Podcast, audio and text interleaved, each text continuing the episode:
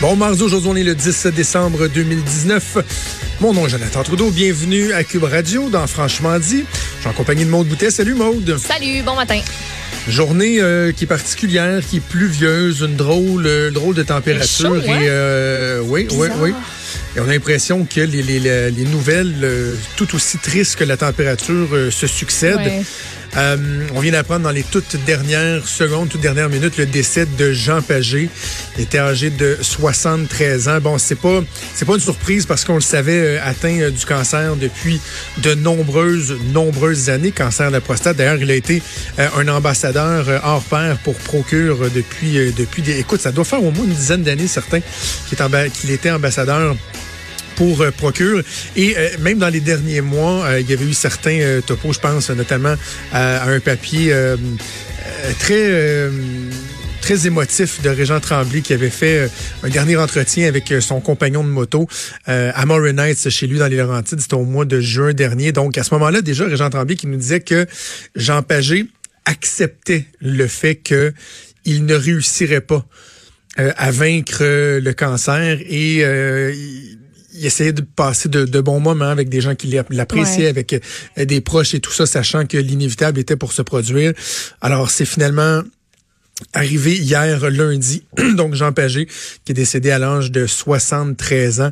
Il a eu une longue, longue, longue carrière là, et, et déjà on, on voit que euh, dans les médias, tu vois, à LCN, déjà on fait, le, on trace le bilan de sa carrière. Tu sais, je le disais évidemment, c'était quelque chose qui, qui était attendu, ça vient pas comme euh, comme une surprise. Donc déjà on est à même de voir euh, des reportages qui vont retracer la longue carrière de Jean Pagé. 12 Jeux olympiques. T'as rendu compte, il a couvert hein? 12 Jeux olympiques. Euh, les gens de mon âge, moi j'ai 38 ans et peut-être un peu plus vieux, se souviennent de lui pour notamment la soirée du hockey. Moi, quand j'étais jeune, les premiers souvenirs que j'ai du hockey, là, tu sais, je vais, je vais penser à des euh, Claude Kenville, Lionel Duval, Jean Pagé. Ça fait partie de ces souvenirs-là Ouais. qu'on avait.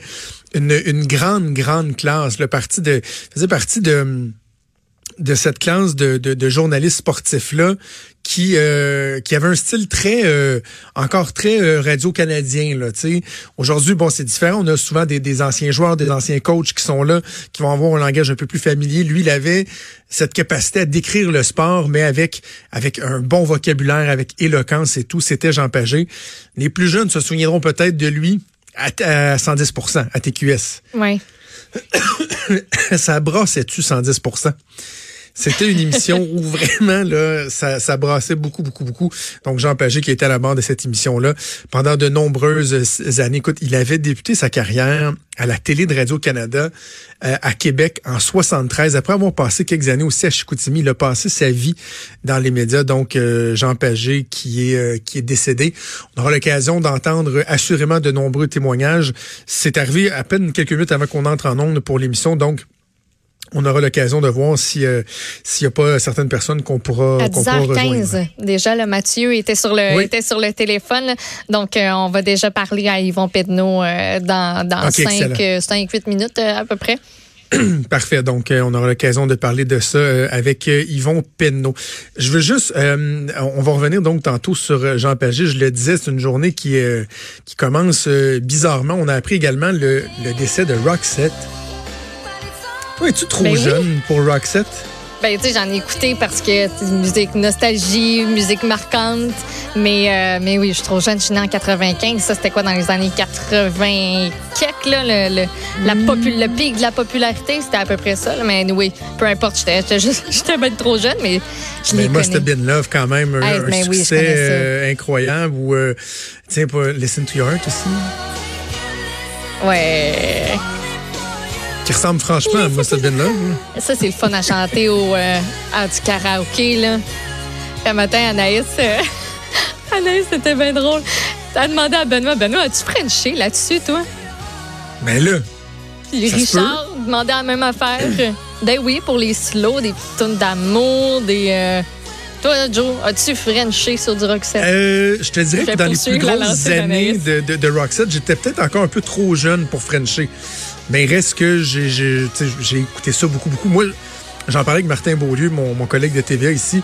Moi, je la trouvais, euh, je la trouvais très, très, très hot, la chanteuse de Roxette. Ah Elle ouais, était, hein? euh, oui, oui. Non, non, elle, est très, elle était très, très, très, très, très, très, très, jolie. Ça, ça rock un petit peu plus. She's got the look. Ouais.